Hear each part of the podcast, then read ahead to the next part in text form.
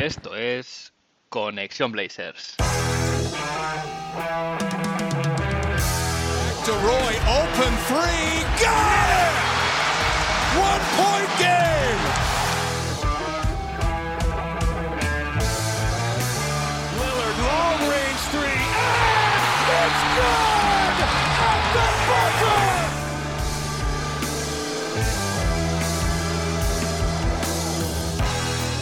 Bienvenidos al episodio 83 de Conexión Blazers.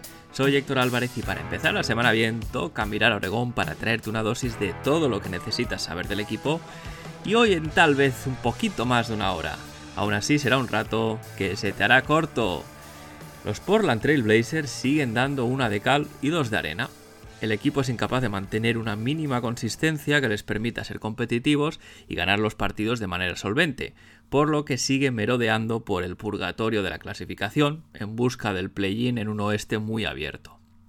Con el trade, trade, deadline cada vez más cerca, todo parece indicar que la front office va a buscar los cambios que necesita este roster, aunque uno se pregunta hasta cuándo el foco va a estar puesto ahí y no en el banquillo, en la figura de un Chansey Billups que cada día parece que tiene menos idea de lo que está haciendo.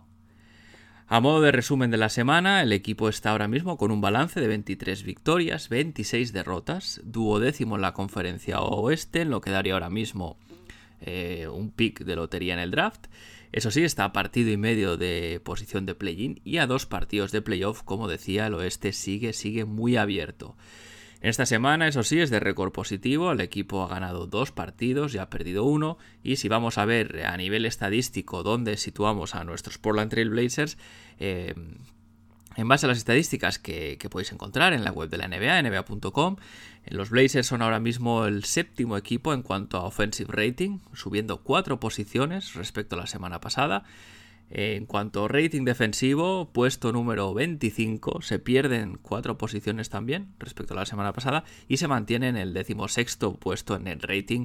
Recordad, net rating, una de las estadísticas que mide eh, los equipos, ¿no? Para mí una de las que indican los, los, buenos equipos, pues los Blazers siguen por debajo de la media, eh, decimosextos en cuanto a net rating. En el episodio de hoy volveré al Museo del Rose Garden para hablar de un jugador muy especial. Muchos lo habéis pedido y aquí lo tenéis. El protagonista será no otro que Brandon Roy. El invitado, Danny Marang, podcaster que cubra los Blazers, también en una radio local de Oregón, en 1080 de fan. Eh, la conversación la tendréis tanto en versión original como doblada, así que tendréis dos opciones eh, para escuchar este episodio. También habrá Dame Time, como siempre, y Crónicas Express de los tres partidos de la semana. Tocaremos muy por encima porque evidentemente lo importante es hablar de The Natural, de este crack que era Roy. Pero en cualquier caso, antes de meternos en materia, como siempre, toca ir a la actualidad, toca repasar lo que hemos visto en Rip City esta semana.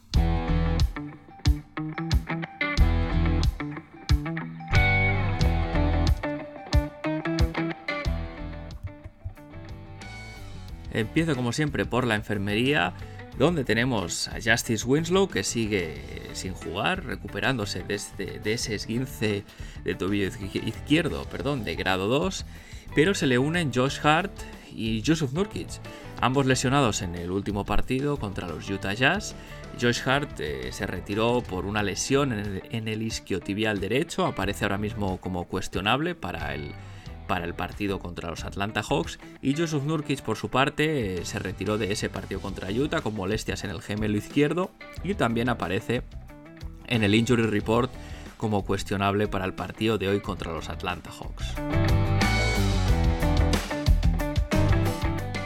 Y voy a repasar el tema que cobra cada vez más importancia, evidentemente no podía ser otro que el trade deadline, y es que queda una semana menos, una semana menos, perdón, para el deadline, una semana más llena de rumores de interés en jugadores, eh, renovaciones, eh, traspasos, etcétera. Un pequeño disclaimer, eso sí, eh, solo me hago eco de, informaciones o de, reportes de periodistas que suelen tener buenas fuentes o que publican en base a información, vamos a decir, más o menos veraz. No, evidentemente, no cualquier cuenta de Twitter que lance rumores, porque si no, este, este, este segmento del podcast daría para una o dos horas. Eh, en lo que se refiere a los Portland Trail Blazers y, y lo que se, les ha relacionado en la rumorología, empiezo por Chris Haynes de Bleacher Report, que indicaba que la front office de los Blazers sigue trabajando con el objetivo de, mejorar el roster alrededor de Damian Lillard. Esto es importante porque de estar en lo cierto nos indica que los Blazers serán un equipo comprador y no vendedor en el, deadline. Ahora bien, si los Blazers son un equipo comprador, ¿qué va a buscar la front office? Eh, en principio se quiere un perfil, un alero que tire bien de tres. Esto no es novedad, es algo que quieren todos los equipos y que los Portland Trail Blazers especialmente necesitan como el comer. También se busca tamaño en el frontcourt. Al final ahora mismo fuera de Yusuf Nurkic no hay un jugador grande de garantías que pueda proteger la pintura. Y también se busca anotación desde el banquillo, como sabéis eh, la segunda unidad de los Blazers es la peor de la liga en cuanto a anotación y se quiere corregir eso en el trade Por otro lado, Jake Fisher de Yahoo Sports reportaba que los Portland Trail Blazers han ofrecido a Jeremy Grant la extensión máxima posible, no confundir eso sí con contrato máximo, no es lo mismo, la extensión máxima a la que puede optar Jeremy en su actual contrato, que es de 112 millones en 4 años, bien merecidos, eso sí. Esta extensión puede formalizarse hasta el final de la temporada, pero por lo visto Jeremy Grant aún no la ha aceptado. ¿Por qué no lo ha aceptado? ¿Cuál es el motivo? En principio parece que quiere salir a la agencia libre en verano porque eso le permitiría optar un contrato mucho más grande por un máximo de 233 millones de dólares en 5 años, eh, lo que sería eh, pasar de esos 28 millones por año que sería eh, la extensión que le ofrecen los Blazers hasta posibles 46 y medio por año que podría llegar a recibir en, en, la agencia libre. Evidentemente esa es una cifra muy elevada, no no quiere decir que Portland se lo vaya a ofrecer, pero bueno, entre esta extensión automática de 112 millones en 4 años y el, máximo que puede optar como agente libre de 233 en 5, pues un poco ahí en medio puede que se muevan eh, los dólares que se lleve Jeremy Grant para volver y renovar con los Portland Trail Blazers. Eh, sabemos que Jeremy tiene interés en seguir, esto no es ningún secreto, ha dicho que está bien en Portland, que, que tiene un interés en, la franquicia a largo plazo, pero evidentemente, como es normal, buscará ganar el máximo dinero posible. Eh, pese a que hay interés mutuo, también hay riesgos, porque hay otros equipos que pueden plantear ofertas si Jeremy Grant decide ir a la agencia libre, y en ese caso, pues eh, ya entra un poquito más de competir contra otras franquicias para llevarse el gato al agua. Los Ángeles Lakers podrían ser el principal problema, lo había comentado unos episodios atrás, tendrán espacio salarial, pero sí que es verdad que con el traspaso de Rui Hachimura todo indica que buscarán renovarle, así que se comerían el espacio salarial necesario para poner una oferta jugosa sobre la mesa a Jeremy Grant. Veremos cómo, cómo evoluciona eh, el, tema de aquí a final de temporada y, si, bueno, pues si finalmente se ejecuta esta renovación automática o lo más probable, pues Jeremy decide salir a la agencia libre para pescar más dinero. El mismo Jake Fisher, también en otro orden de cosas, indicaba que los Portland Trail Blazers no descartarían mover a Yusuf Nurkic o a Josh Hart en este trade deadline si se diesen ofertas adecuadas. Están, no, eh, están escuchando ofertas. Ojo, esto no es lo mismo que buscar traspasos. Eh, al final están en una, en una posición un poquito más, em, en lugar de simplemente negarse a evaluar posibles ofertas por estos dos jugadores, pues bueno, pues están un poquito un poquito abiertos a ver qué les puede ofrecer otros general managers que, como decía, es muy diferente de ir buscándoles salida eh, de manera directa. Josh Hart sí que puede tener varias novias, al final se ha dicho muchas veces, tiene un contrato bastante amable para su rendimiento, ofrece ofrece cosas que, gustan a la mayoría de los equipos y se habla incluso de los Miami Heat como un candidato bastante interesado en sus servicios. La verdad es que Hart cuadraría bien por su, por su estilo de juego allí. Pero bueno, en cualquier caso es uno de los nombres que ha emergido. En el caso de Yusuf Nurkic, pues evidentemente menos novias, menos candidatos, porque su contrato es el que es, cuatro años garantizados a, razón de lo que cobra, no es para todos los públicos. Y me voy ahora al All Star Weekend. Ya se han hecho oficiales los titulares del, All-Star Game que se hará en Salt Lake City. Estos quintetos eh, titulares se han construido teniendo en cuenta un 50% del voto de los fans, un 25% de votos de los jugadores y un 25% teniendo en cuenta los votos de los periodistas. Con esto en el, en el apartado de bases del oeste, que es donde teníamos a Demian Lillard compitiendo, eh, los, titulares han quedado como Steph Curry y Luka Doncic. Y Demian Lillard ahora mismo está en el, en el sexto puesto. Ha sido votado. Eh, sido el quinto más votado por los jugadores, el séptimo más votado por los fans y el quinto más votado también por los periodistas, lo que le deja en, esta sexta posición. Y, bueno, pues un quinteto em, que será eh, LeBron James como capitán, Steph Curry, Luka Doncic como decía, y después en el frontcourt lo completarían Nikola Jokic y Zion Williamson. La NBA también informaba que los equipos se crearán justo antes del partido, es decir, eh, ambos capitanes irán eligiendo a los jugadores suplentes, un poquito al estilo de patio de colegio donde dos personas iban eligiendo y montando su equipo. Eh, veremos con qué equipo acaba Demian Lillard, porque yo ya doy por hecho que jugar al All-Star, al rendimiento que está, sería algo, bueno, em, básicamente impensable que no estuviese en este evento. Y en otro orden de cosas, eh, un anuncio en lo que respecta a Greg Brown III, y es que los Portland Trail Blazers confirmaban de nuevo que Greg Brown ha sido asignado a la G-League concretamente a los Ontario Clippers, ya sabéis, es el filial eh, de Los Ángeles Clippers en esta liga de desarrollo. Es la tercera vez en la temporada que se envía a Greg eh, a la G-League. esperemos que en esta ocasión le dejen un poquito más de tiempo para que sea capaz de tener continuidad allí y mejorar su juego en un entorno mucho mejor, mucho más adecuado, que serían los minutos basura de la NBA.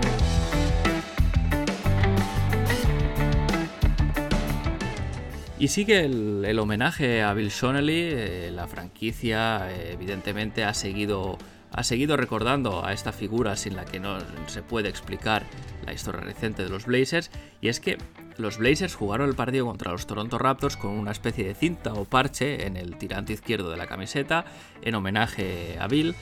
Eh, se trataba de una cinta negra con el nombre de Shons, como se le conocía cariñosamente a Bill Shonely. La franquicia aún no ha confirmado si esto ha sido algo puntual o si se llevará lo que resta de temporada, pero en cualquier caso, un bonito recuerdo para Bill Shoney.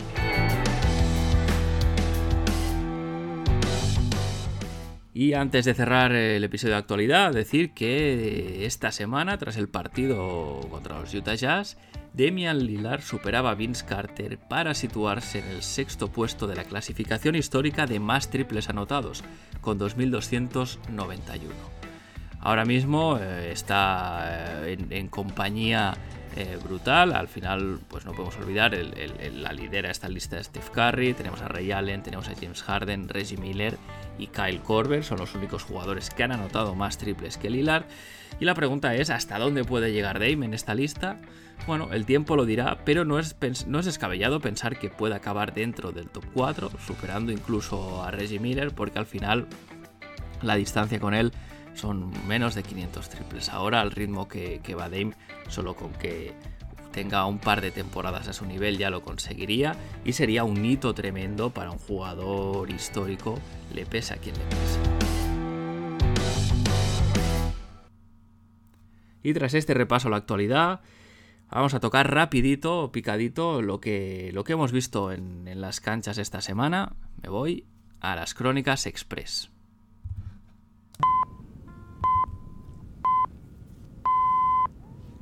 Empezaba la semana el lunes con un partido contra los San Antonio Spurs en el Moda Center y el equipo lo cerraba con victoria por 127 a 147. Los Blazers salían con el quinteto habitual de Demian Lillard, Anthony Simons, Josh Hart, Jeremy Grant y Yusuf Nurkic. Y bueno, pues un partido aún con el recuerdo de la dolorosa derrota perdón, contra los Lakers. Un partido que los Blazers ganaron, un partido a priori fácil, pero bueno, con este equipo pues ya se sabe que esto de los pronósticos no funciona demasiado bien. El encuentro estuvo igualado hasta el tercer cuarto. Eh, hasta entonces, bueno, eh, vimos una defensa casi inexistente por parte de Portland. Los Spurs anotaron 74 puntos al descanso, con eso queda todo dicho. Y el partido, eso sí, se rompió en el tercer cuarto cuando los de San Antonio ya no pudieron seguir el ritmo anotador de los Blazers, que consiguieron un parcial de más 18 en este tercer cuarto. A partir de ahí se cerró el partido ya sin demasiados problemas. A modo de conclusiones y cosas a destacar, decir que este partido no tuvo mucha historia más allá del empeño de Chance Billups en poner a Jeremy Grant defendiendo al base rival otra vez más.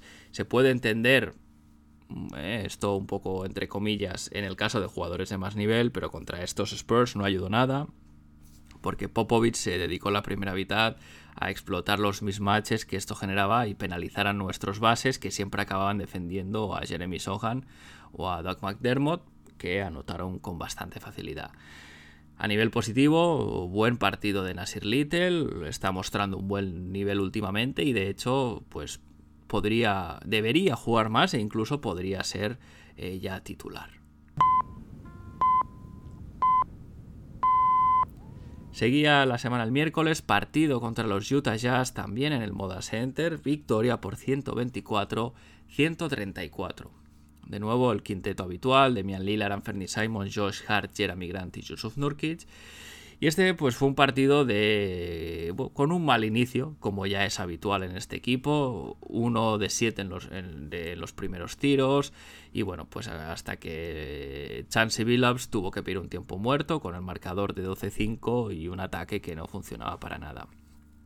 Josh Hart y Yusuf Nurkic salieron lesionados del partido, eh, lo que bueno al final significó más minutos para Nasir Little y Drew Eubanks. Nurkic estuvo flojo en el primer cuarto, eh, estuvo de hecho bastante dominado por el rookie Walker Kessler, eh, le taponó un par de bandejas, le, pudo en la zona, ¿no? Pero sí que es verdad que mejoró en, en, los minutos, su segundo turno, en los siguientes minutos, pero poco antes de lesionarse. El ataque, como decía, no funcionó demasiado bien, pero cuando Demian Lillard mete 50 puntos en los tres primeros cuartos y acaba con 60, pues todo es más fácil y con él eh, liderando el, ataque, pues se ganó el partido. A modo de conclusiones y cosas para destacar, decir que Anthony Simon sigue con problemas para anotar, sigue sin ver aro, está en una mala racha de tiro y bueno, pues solo queda esperar que pase cuanto antes. Esto es habitual en los jugadores NBA, no, no, tampoco hay que llevarse las manos a la cabeza, pero evidentemente em, el equipo necesita y mucho la, la, fiabilidad y la eficiencia de Anthony en la anotación. Pudimos ver también a Jeremy Grant abusando un poquito de tiros de media distancia, algo que no me acaba de gustar. Eh, si recordáis, al principio de la temporada eh, el equipo jugaba más en transición, con lo cual Jeremy Grant era más agresivo buscando penetrar hacia el aro eh, y atacando en transición, como decía. y en estas situaciones es mucho más eficiente por su combinación de velocidad, brazos largos y, y la habilidad para acabar cerca del aro. Evidentemente, que se juegue menos en transición no es cosa suya. Eh, es, más un tema de banquillo. Otra cosa que Chansey Billups debería, debería tener en cuenta, porque al final sigue sin explotar todas las virtudes de este roster.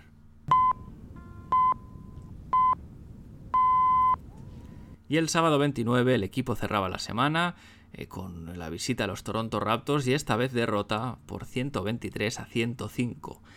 Quinteto inicial con algunas bajas, eh, acabó siendo Damian Lillard, Anthony Simons, Nasir Little, Jeremy Grant y Drew Eubanks, en un partido que tuvo un inicio lamentable una vez más, donde no se vio ningún tipo de intensidad defensiva ni de acierto en ataque. El marcador al final del primer cuarto lo refleja claramente, 37-14 eh, favorable a los Raptors pero lo que más sorprende de esto es eh, ver a Chance Billups dejando sangrar al equipo sin pedir un tiempo muerto hasta que el marcador era ya de 26-7, 19 eh, puntos abajo. E inexplicable dejar que la situación se, se complicara hasta este punto. Y bueno, todo esto porque de nuevo estaba con las manos en los bolsillos en la banda sin saber muy bien qué hacer. El equipo, eso sí, se acercó en el tercer cuarto a base de un arreón de orgullo, pero otra vez en el último cuarto se atascó el ataque, nada salió bien y eso certificó finalmente la derrota. A modo de conclusiones y cosas a destacar, decir que este partido, a mi modo de ver, es la demostración palmaria de que Drew Eubanks no puede ser titular en este equipo, pese a que muchos lo vienen pidiendo por la irregularidad de Yusuf Nurkic. Eh, los Raptors anotaron 20 puntos en la pintura en los primeros 6 minutos, eh, habéis oído bien. Eh, y vimos a Drew Eubanks más saltando a buscar tapones en lugar de defender la posición como toca o estar atento a las ayudas. Evidentemente, perder a Yusuf Nurkic agudiza la falta, de tamaño. Toronto lo aprovechó, un equipo que excepto la posición de pivot y, la de base del 2 al 4 tiene muchísimo tamaño, pues que se dedicaron a martillear en el rebote, capturaron 15 rebotes ofensivos, increíble, y acabaron el partido con una diferencia de 18 rebotes a su favor, algo que te pone muy cuesta arriba el partido para poderlo competir y que vamos a decir ganar. En, este contexto, pues Precious Achua parecía a Will Chamberlain, eh, también en parte debido a la insistencia de Chansey Billups de poner a Jeremy Grant con el base rival, eh, mientras Jeremy se dedicaba a perseguir a Fred Van Vliet, pues Damian Lillard o Anthony Simons se quedaban en cambios con Pascal Siakam, con, eh, con Scotty Barnes o con el propio Precious Achua, lo cual pues era un buffet libre para tipos que evidentemente son mucho más largos, mucho más grandes y podían tirar por encima de nuestros bases, que además sabemos no son grandes defensores.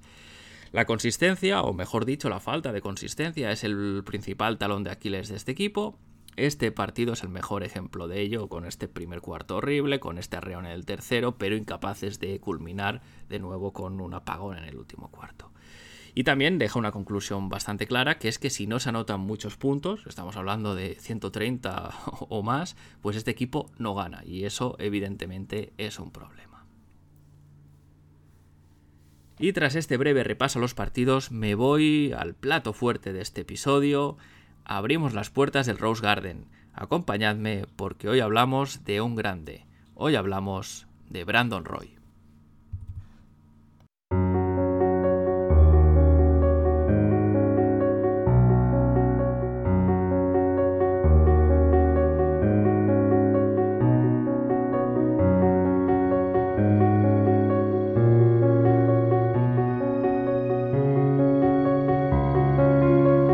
Rose Garden tenemos, bueno, pues la oportunidad de hablar una de las leyendas con mayúsculas, con todas las letras de esta franquicia que dejó una huella imborrable pese al poco tiempo que estuvo jugando en los Trailblazers, como es el caso de Brandon Roy.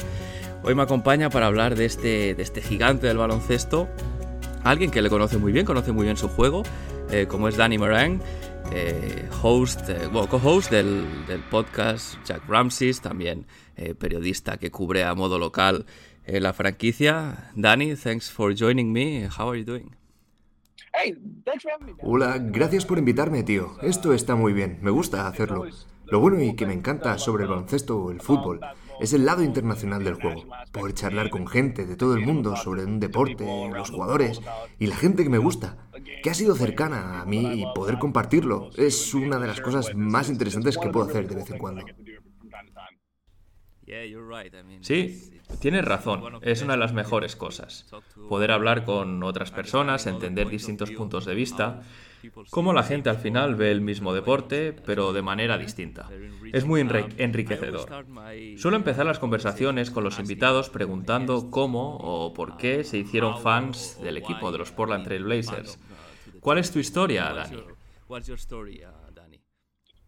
De hecho, es una historia divertida. Crecí en Los Ángeles, donde todos son fans de los Lakers. Todo el mundo en mi familia, excepto mi familia más cercana, son fans de los Lakers. Pero cuando era un niño, el primer partido de baloncesto que vi fue un Blazers Lakers. Y me encantó Clyde Drexler. Y por pura casualidad, un par de años después, mi familia se mudó de Los Ángeles a Portland. Y llegué allí en 1990, cuando los Blazers eran un equipo aspirante al anillo. Y la ciudad estaba entusiasmada con lo increíbles que eran. Obviamente pierden contra los Bulls de Jordan, pero me enganché. Me enganché desde el principio. Y estar en Portland, en los alrededores, eh, es eh, lugar indicado en el momento indicado. Eso evitó que me convirtiera en un fan de los Lakers. Sí, yo diría que te salvó de ser un fan de los Lakers. Sí, así es, así es. Sí, eh, la verdad es que ese era un equipo impresionante. Tan cerca, que además estuvo tan cerca para ellos llegar al último escalón. Pero Clyde, obviamente, es una de las grandes leyendas de la franquicia, como también lo es Brandon Roy.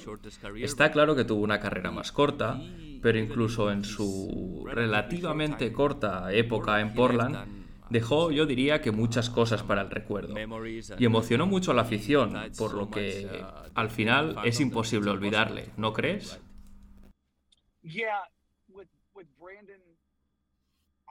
Sí, con Brandon, de hecho, tengo una conexión más profunda que con cualquier otro Blazer. Probablemente junto a Dame, pese a que Brandon solo jugó unos pocos años, algo que es increíble si te paras a pensar.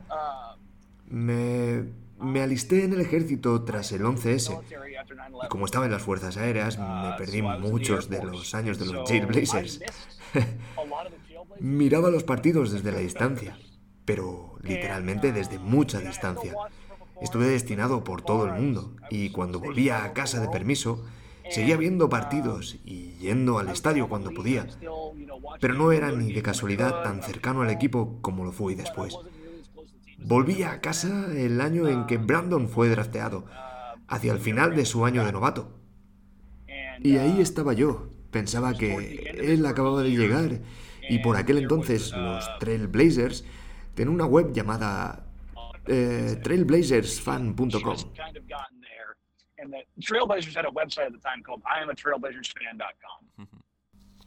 Aunque hace tiempo que ya no existe. Pero tenían un concurso de preparar un vídeo para que Brandon fuese novato del año. Esa fue la primera vez que realmente empecé a crear contenido digital y acabé ganando el concurso. Y gracias a eso, en el último partido de la temporada, que Brandon no jugó, estuve al final del banquillo, en el último cuarto.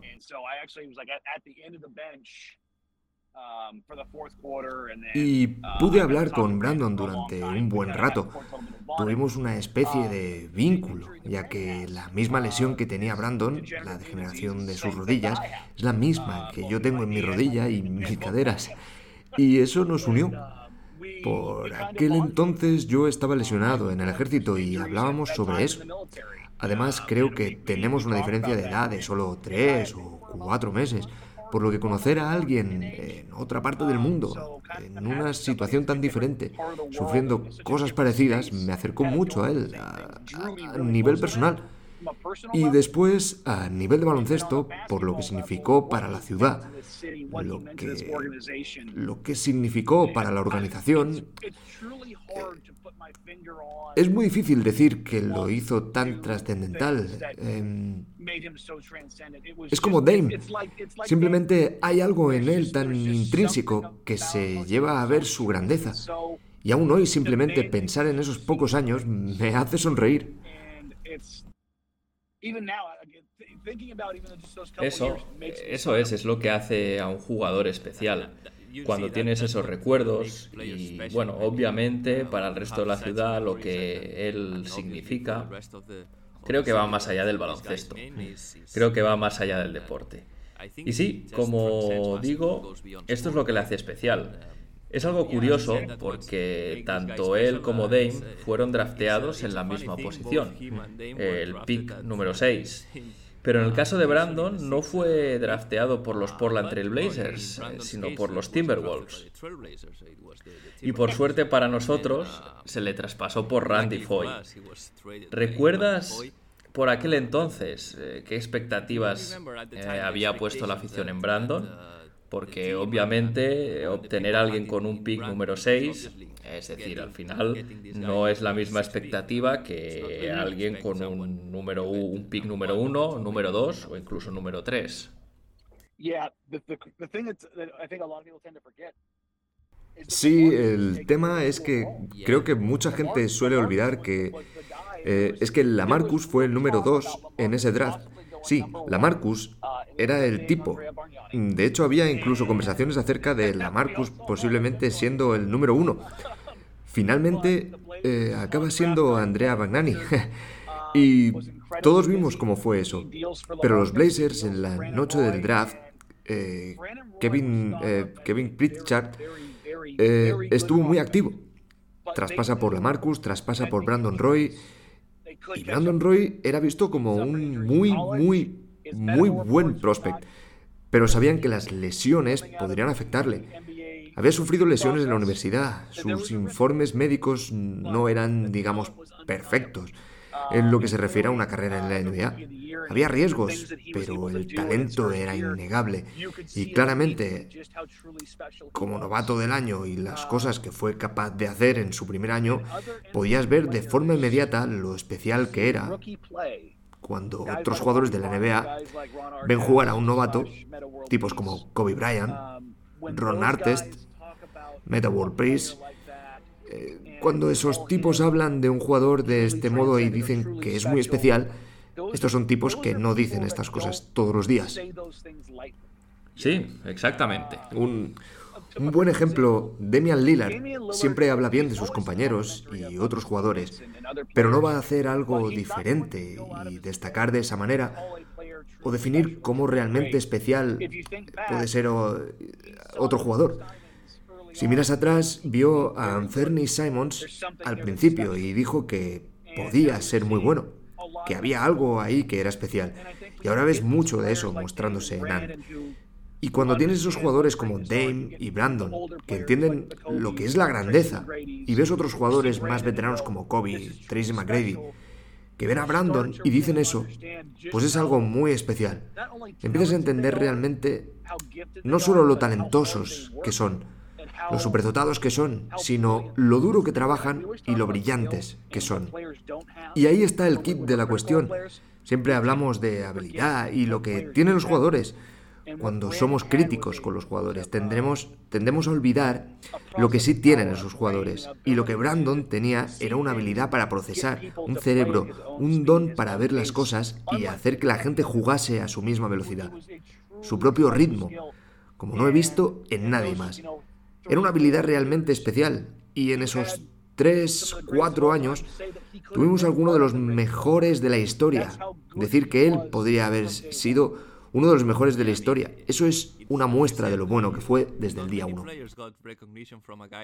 Sí, como dices, no muchos jugadores recibieron reconocimiento o elogios de un tipo como Kobe Bryant que tenía su muy suya Mamba Mentality y que no era especialmente amable, no solo hacia sus compañeros, pero especialmente para jugadores de otros equipos. Y de hecho, si no me equivoco, una de sus frases para referirse a Brandon Roy fue, es el jugador más difícil de defender, 365 días al año, 7 días a la semana. Roy no tiene puntos débiles en su juego. Sí, creo que como decías, eh, ver a uno de estos tipos decir estas cosas en público eh, y más sobre alguien que no juega en su equipo, habla por sí mismo y solo demuestra lo especial que era. Como dices, tuvo un impacto inmediato, eh, si mal no recuerdo además, en su debut, su primer partido en la NBA, acaba con 20 puntos y 10 de 16 en tiros de campo. Se podía ver desde el principio que era especial. Mencionas que ganó el Rookie of the Year casi de manera unánime. Creo que solo hubo un voto que no fue para él. Debió ganarlo por una unanimidad. Sí, sí, sí, así es. Los periodistas le fastidiaron. No fue. No. Fue otro jugador que lo ganó de forma unánime un par de años después. No recuerdo quién fue, pero nadie, nadie quería decir el chico lo ha ganado por unanimidad. Lo ha ganado por unanimidad. Y es una de esas cosas con las que suelo bromear. Es decir, no podíais dárselo. Venga, hombre. Siempre tiene que estar ese tipo, ¿verdad?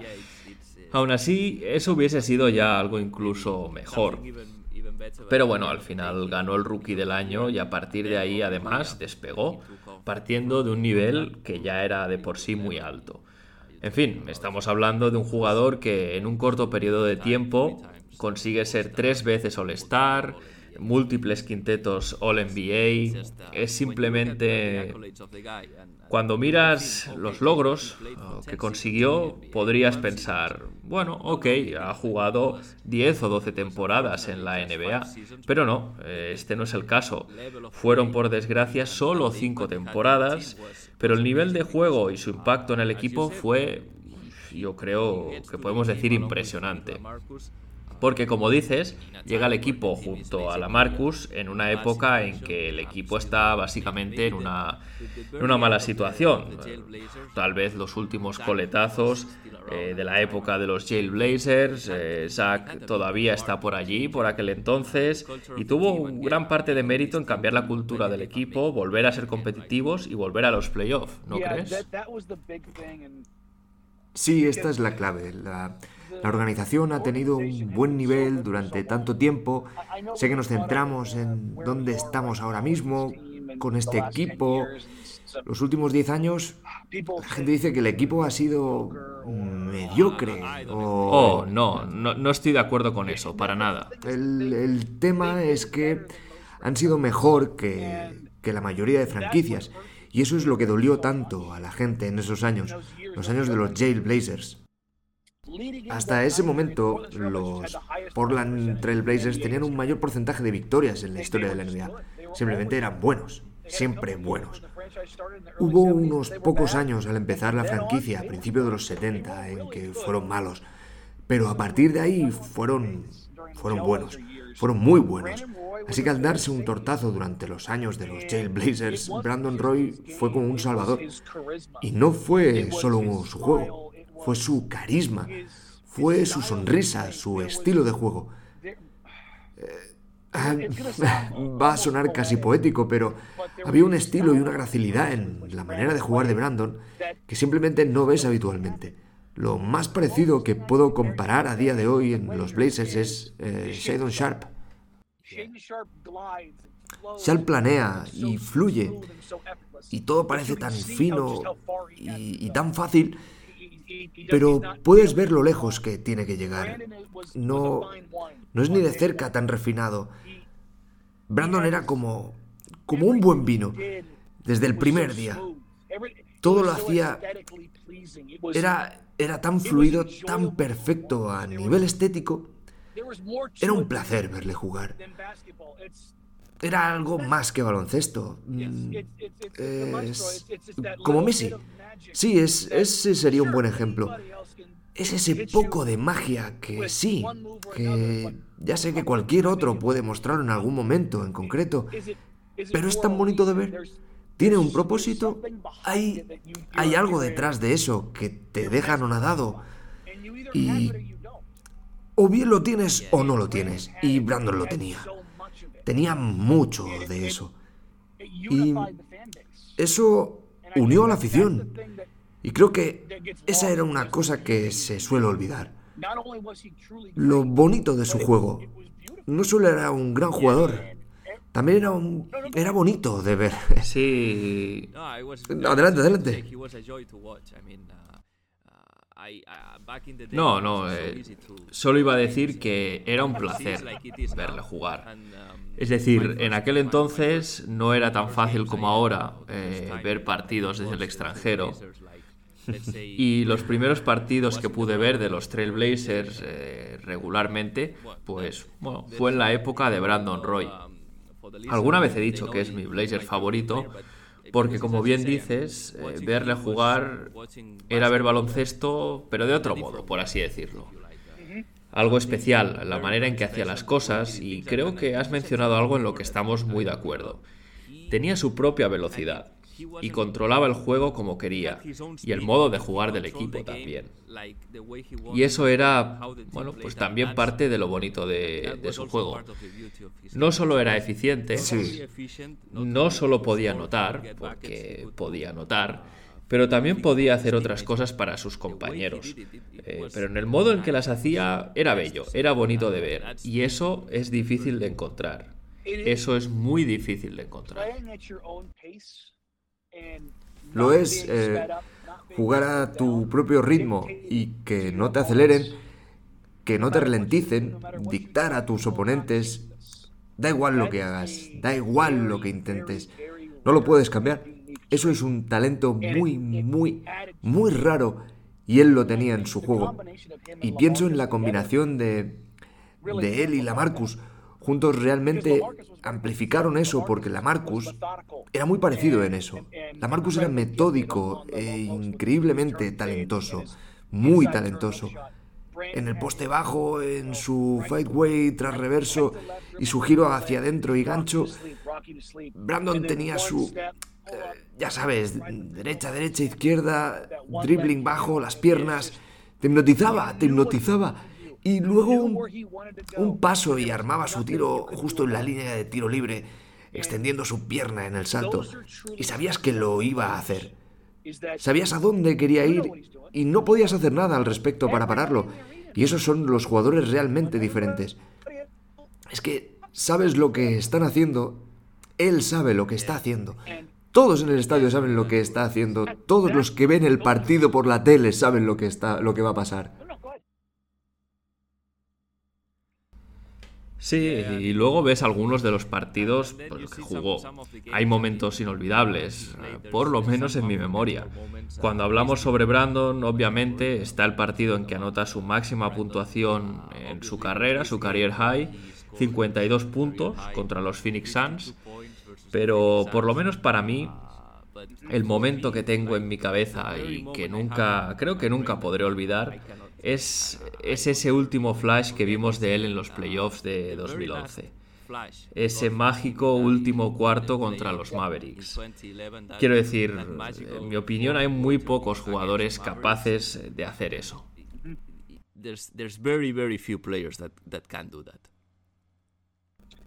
Lo, lo que hizo en ese momento mm, me, me hizo llorar, porque era como si todos supiésemos... Sí. Todos sabíamos que ese era el final.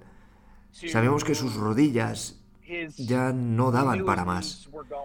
Sabíamos lo que había pasado y que jugase tras, creo que son seis, seis días de una operación de rodilla, salir a jugar y tener ese último cuarto.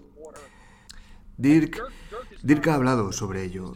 Dirk Nowitzki ha hablado sobre ello en muchas ocasiones. Lo ha definido como una de las mayores actuaciones que jamás ha visto. Para Brandon, volver a hacer lo que hizo en ese momento, de darnos esa última brillante actuación a los fans de los Blazers, en uno de los mejores y también más tristes momentos que, que nunca he presenciado en el deporte, porque es que podías, podías ver su baloncesto apagarse en tiempo real. Sí, Es, es, difícil para mí procesar todo lo ocurrido en ese momento, incluso, incluso a día de hoy, por lo especial que fue.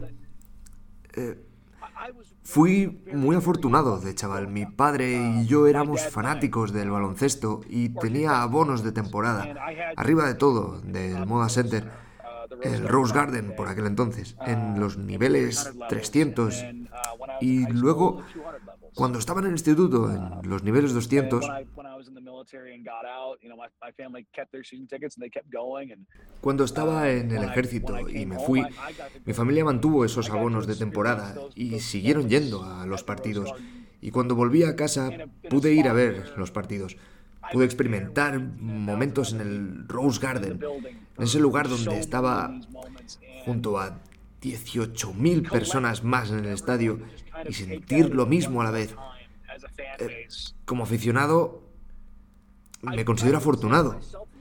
Y es que el rugido, la, atmósfera, el ambiente, con todos, con todos sabiendo lo que estaba ocurriendo. Es, es curioso porque Damian Lillard anotó 60 puntos el otro día y por muy arriba que se vino ni se acercó a aquello porque eh, no, no trato de hacer, de hacer de menos a Dame. Lo que Dame hizo el otro día fue increíble y lo que sigue haciendo es increíble. Pero la afición lo sabía. Simplemente lo sabía. Podías intuirlo y podías sentirlo. Ojalá pudiera describirlo mejor. Ojalá fuese un poeta profesional o algo parecido para poder expresarlo de una manera más bonita pero podías sentirlo. Se te ponía la carne de gallina, lo sentías en el pecho, lo sentías en el alma. Y, no podías hacer otra cosa que alentarle y sentir hasta en tus huesos lo que estaba haciendo en ese momento.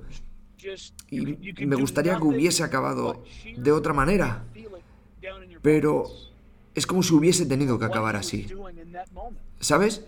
Es, ese es el tema, es casi como que tenía que acabar así por lo que iba a pasar con su carrera tocando a su fin.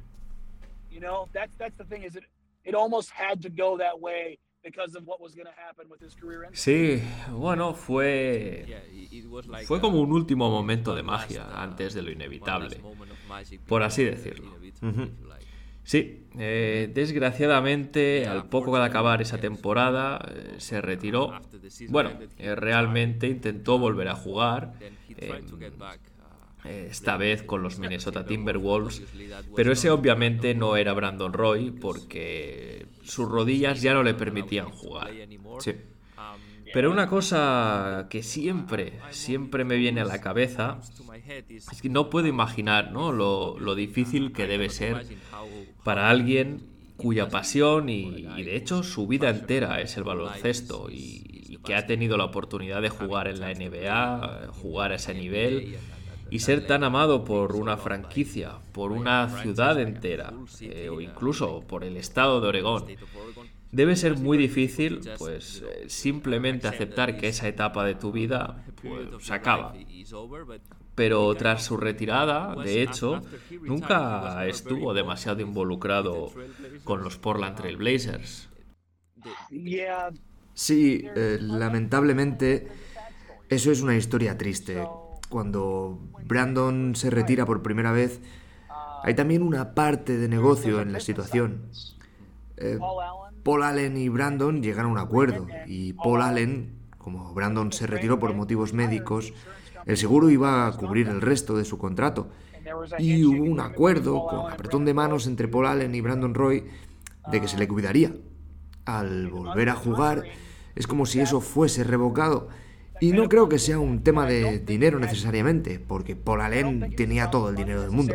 Simplemente que Brandon volviese a jugar y lo hiciese en otro equipo fue como un divorcio complicado. Y más que eso para Brandon a nivel personal. Eh, cuando, cuando finalmente se retiró, nunca lo aceptó.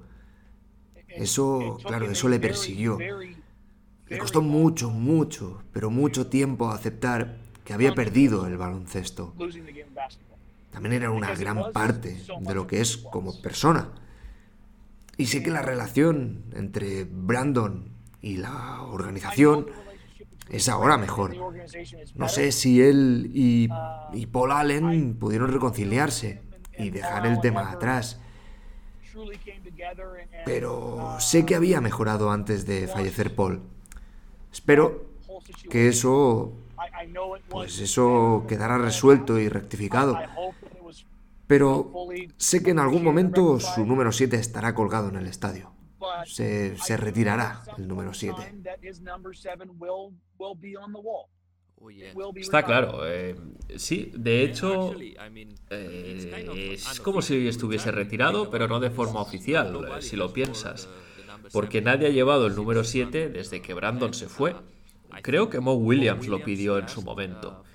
Sí que es verdad que a lo mejor Mo Williams no tenía el estatus en la liga para merecerlo. Pero cuando Melo llegó, eh, Carmelo Anthony había estado jugando siempre con el número 7. Y en este caso no lo vistió. Así que, de modo no oficial, por así decirlo, está de alguna manera retirado. Pero sí, estamos de acuerdo. Tiene, tienes que subir ese número a lo alto del Moda Center, sí o sí. Sí, Carmelo Anthony no lo pidió. Dijo que, que no quería. Ok. Dijo que es su número, no quiero llevarlo. A Brandon ese gesto lo conmovió. Brandon dijo que sí, que sí quería. Era más que bienvenido a usarlo. Carmelo Anthony Eres un Hall of Famer, me encanta tu juego, me encantas. Si quieres vestir eh, el número 7, por favor, sería un honor. Pero Melo hizo algo profundamente respetuoso y, y dijo, no, no lo haré. Pero sí, los Blazers han retirado algunos números que tal vez no deberían. Hay un par ahí arriba que pueden levantar alguna ceja.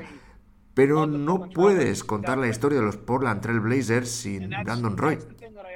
Y eso es lo que siempre trato de recordar que, aunque fueron unos pocos años, fueron algunos de los más importantes, no, no solo por lo que hizo en la cancha, lo que hizo en la cancha fue increíble, pero lo que hizo por la comunidad, por la organización, la esperanza, el restaurar la esperanza y la fe.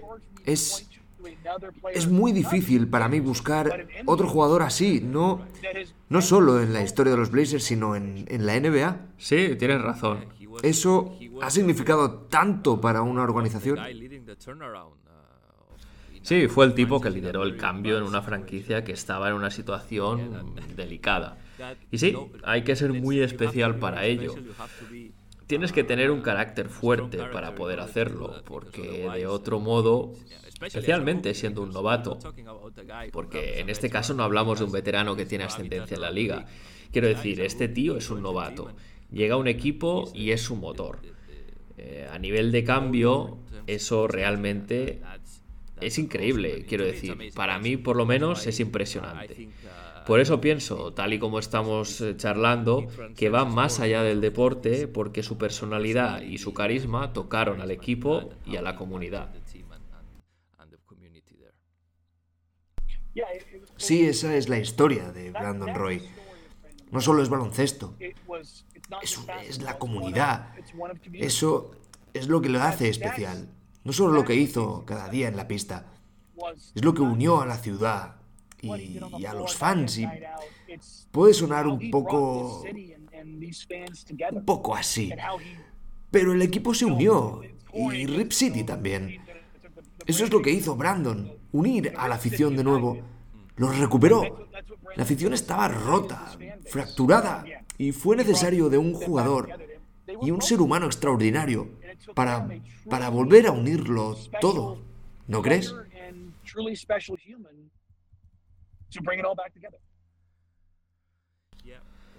Sí, eh, personalmente espero que la front office pueda dar, bueno, la front office actual pueda dar pasos para que Brandon esté más involucrado con la franquicia. Si mal no recuerdo, eh, le vimos felicitando a Dame, no hace tanto en un vídeo. Así que creo que, es algo importante porque... Paso a paso. Sí, no lo hizo de modo público, por lo menos anteriormente, así que como dices, eh, son pasos para normalizar esta relación. Y esperemos que, bueno, pues que pueda ser parte del equipo en algún momento, eh, por supuesto, esto siempre si él quiere. Al final ha sido un entrenador de éxito en baloncesto de instituto Conoce bien el juego, puede contribuir eh, a todos los niveles en una franquicia, en una organización. Así que, al menos como yo lo veo, hay que hacer todo lo posible para traerlo a casa de nuevo. Sí, y ha estado en el estadio algunas veces. No le enfocaban en el Jumbotron o le muestran en cámara todavía. Pero ha estado por aquí en, en alguna ocasión. Y por mi parte, eh, soy egoísta. Espero que sea más pronto que tarde, porque es realmente uno de mis jugadores favoritos de siempre. Solo la importancia que ha tenido en mi vida en empezar a cubrir baloncesto y empezar en los medios. Y más importante, me encantaba verle jugar. Tan fácil como eso. Si piensas en todos los jugadores que hemos tenido a lo largo de los años, él sigue destacando, pese a que solo estuvo tres años y medio, cuatro, de baloncesto realmente especial. Esos pocos años han tenido más impacto que muchos de, otros jugadores. Sí, eh, yo suelo decir que si hiciese un Monte Rushmore de leyendas de los Portland Trail Blazers, creo que hay tres que están claros. Y el cuarto supongo que depende pues, de cada uno. Para mí ese cuarto sería Brandon, seguro. Es que además no tengo ninguna duda. Así que como dices, eh, en tan poco tiempo, el, el ponerle al nivel de estas grandes leyendas que o bien por un lado vivieron grandes éxitos eh, deportivos, o por otro tuvieron eh, gran longevidad, pues, como es el caso de Dame, eh, simplemente habla por sí mismo de lo que de lo que Brandon trajo de lo que trajo a este equipo. Sí, te, te, diré sin rodeos, mi monte Rushmore es Dame, es Brandon, es Clyde y es Bill. Sí, eh, bueno, eh, exactamente igual para mí. Y me, y me encanta, me encanta la Marcus. La Marcus es uno de mis no solo Trailblazers favoritos, sino jugadores favoritos de siempre. Pero el impacto de Brandon es tan trascendental, de nuevo, que no creo que puedas explicar la historia de los Trailblazers sin Brandon Roy, y eso es algo que no puedo obviar. Sí, bueno, como dices, la Marcus fue un gran jugador. un poco de off topic aquí. Pero ¿no crees que el del, el del 2006 fue el mejor draft en la historia reciente eh, de los Trailblazers? Porque consiguieron a los dos mejores jugadores. sí. Tremendo trabajo de la front office ese año. Increíble. Es decir, la front office de los Blazers lo hicieron muy bien arriesgaron, obviamente con Greg Oden y Kevin Durant un año después, y eso no salió tan bien. Sí. pero, pero siempre digo, cuando me preguntan, ¿cuál es tu hot take de deportes? Y siempre respondo lo mismo. Si Brandon, Lamarcus y Greg se hubieran mantenido juntos y sanos, ganaban un anillo. No podría estar más de acuerdo, Dani. Es decir, no solo eran tres jugadores fenomenales a nivel individual, sino que la manera en que se complementaban entre ellos en la cancha es difícil encontrar un trío de jóvenes drafteados por la misma franquicia con eso, ¿no? Es decir, que sean tan prometedores y a la vez tener tan buen encaje. Porque al final, quiero decir, obviamente Brandon jugaba por fuera, pero la Marcus y Greg eran un muy buen mix en el frontcourt, porque sus estilos se complementaban muy muy bien. Jugaron juntos 82 partidos en total y ganaron 66 de ellos. En efecto, no hay más preguntas, ¿verdad? oh, tío, duele de verdad. Sí, al final, esa es la mala suerte que, bueno, que creo, ¿no? Siempre digo que parece que persigue a esta franquicia. Demasiados what ifs eh, que han llevado la camiseta de los Trailblazers. Pero al mismo tiempo, también es verdad, siempre intento decir que obviamente el caso de Brandon hubiese sido un, un Hall of Famer. Puede que no nos podamos imaginar en lo que se hubiese convertido, pero prefiero decir que no fue un what if. Prefiero decir, ok, tuvo esos cuatro años, casi cuatro años, en los que era un placer verle jugar. Y con eso, pues para mí no tiene nada más que demostrar a nivel de baloncesto. Vimos, vimos lo grande que pudo llegar a ser. Nos, nos robaron su longevidad. Eso es. Em, oh, Dani, ha sido un placer charlar contigo, especialmente por ser alguien que aprecia tanto a un jugador como es mi caso con Brandon, tal y como hago yo. Eh, no quiero acabar nuestra conversación, eso sí, eh, sin darte las gracias. Agradezco el tiempo que has dedicado a contarme acerca de Brandon Ahora, además, estás de camino a hablar un poco más de deportes y de los Trailblazers, eh, pero sí, gracias, eh, muchas gracias. Oh, no, no, no se merecen. Estoy literalmente llegando al estudio a hablar del partido de los 60 puntos. Así que voy a hablar de los Trailblazers. Sí, un buen show por delante hoy, ¿verdad? Está claro. Hey, es mucho más divertido tras una victoria, eso, eso sí que te lo puedo decir. Y gracias por invitarme. Como decía, me encanta hacer esto. He hecho un par de shows en España, en un par de ocasiones, también en, en Australia, Japón, en Serbia. Mm, puede que en unos 10 países. Y siempre me gusta, me encanta. Me encanta hacer esto. Saber que gente por todo el mundo comparte el mismo amor y la misma pasión por los jugadores y equipos que tanto aprecio es, es una de las cosas más guapas que tiene hacer este trabajo. Así que gracias. Sí, ese, ese es un buen resumen. Está bien tener a alguien que, bueno, al final, como decías, comparta esta pasión que tenemos eh, ahora en cualquier lugar del planeta realmente. Es fácil seguir la NBA y eso es una gozada. Gracias, eh, gracias Dani, y espero que podamos hablar pronto. Eso está hecho. Cuídate.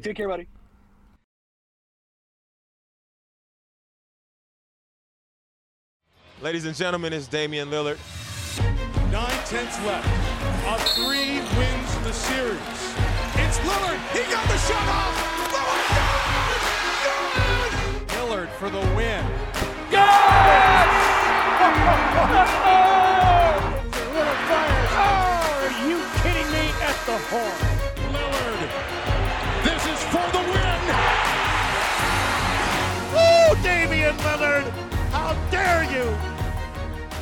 El mejor jugador de la semana no puede ser otro que el crack que da nombre a la sección, nuestro jugador franquicia, el héroe que viste el número 0, no podía ser otro que Demian Lillard.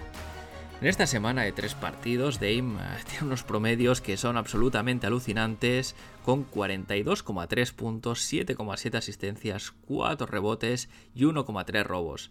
Todo esto además con unos porcentajes increíbles de otro planeta, 63% en tiros de campo, 51% en tiros de 3, con 12 intentos por partido, que se dice rápido, y 92% en tiros libres.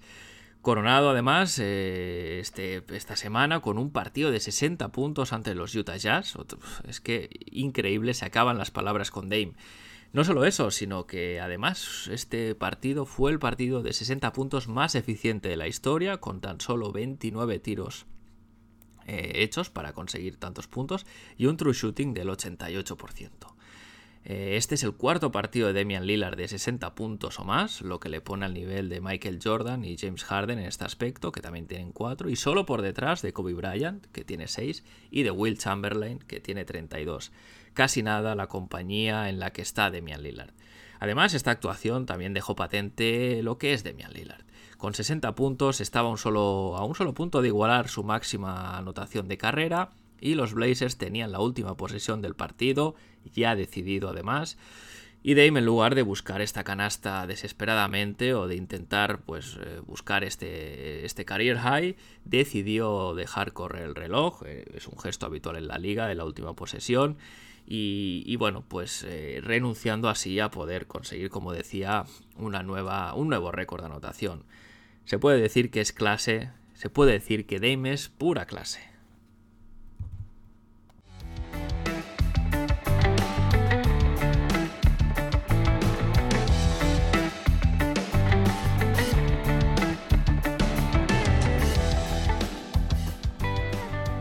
Y antes de cerrar el episodio, vamos a ver qué espera el equipo en esta semana de cuatro partidos, con mini gira de tres partidos fuera de casa incluida.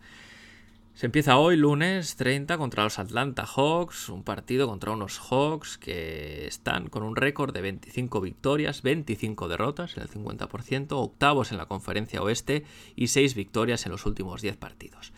Pese a que han mejorado recientemente, no está siendo una buena temporada para los Atlanta Hawks. Es un equipo que ahora mismo se sitúa eh, en el rank 18 en cuanto a offensive rating. Cuidan el balón bien, eso sí, son el tercer equipo que menos pérdidas comete y tienen entre Young a su mejor jugador o su más peligroso por lo menos en ataque.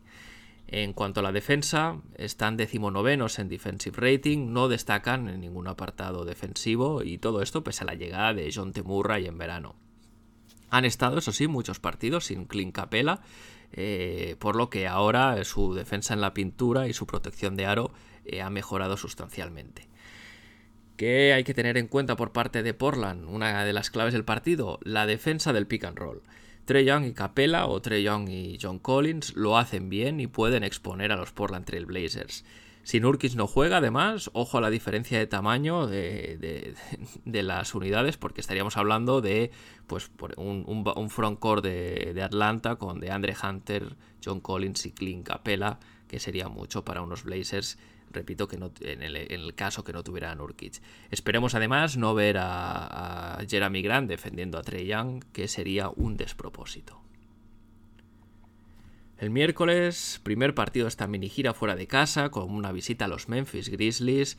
Partido contra unos Grizzlies que están ahora mismo con un récord de 32 victorias, 18 derrotas, segundos en la conferencia oeste, 5 y 5 en los últimos 10, eso sí, y un partido contra un equipo muy sólido como son los de Memphis. Eh, han bajado un poco el pistón, eso sí, desde la baja de Steven Adams, pero bueno, tuvieron una racha de 5 derrotas consecutivas que ya han cortado. Son un equipo que está ahora mismo en el duodécimo puesto en cuanto a rating ofensivo. Juegan rápido, juegan bastante rápido, cuartos en ritmo, en pace, y atacan muy bien la pintura. Y, eso también, eh, este pace rápido, es porque no les gusta jugar en estático. A nivel defensivo son el segundo mejor equipo en cuanto a rating defensivo, dominan la liga en el rebote y aunque sí que si bien es verdad que sin Steven Adams esa dominancia se puede resentir.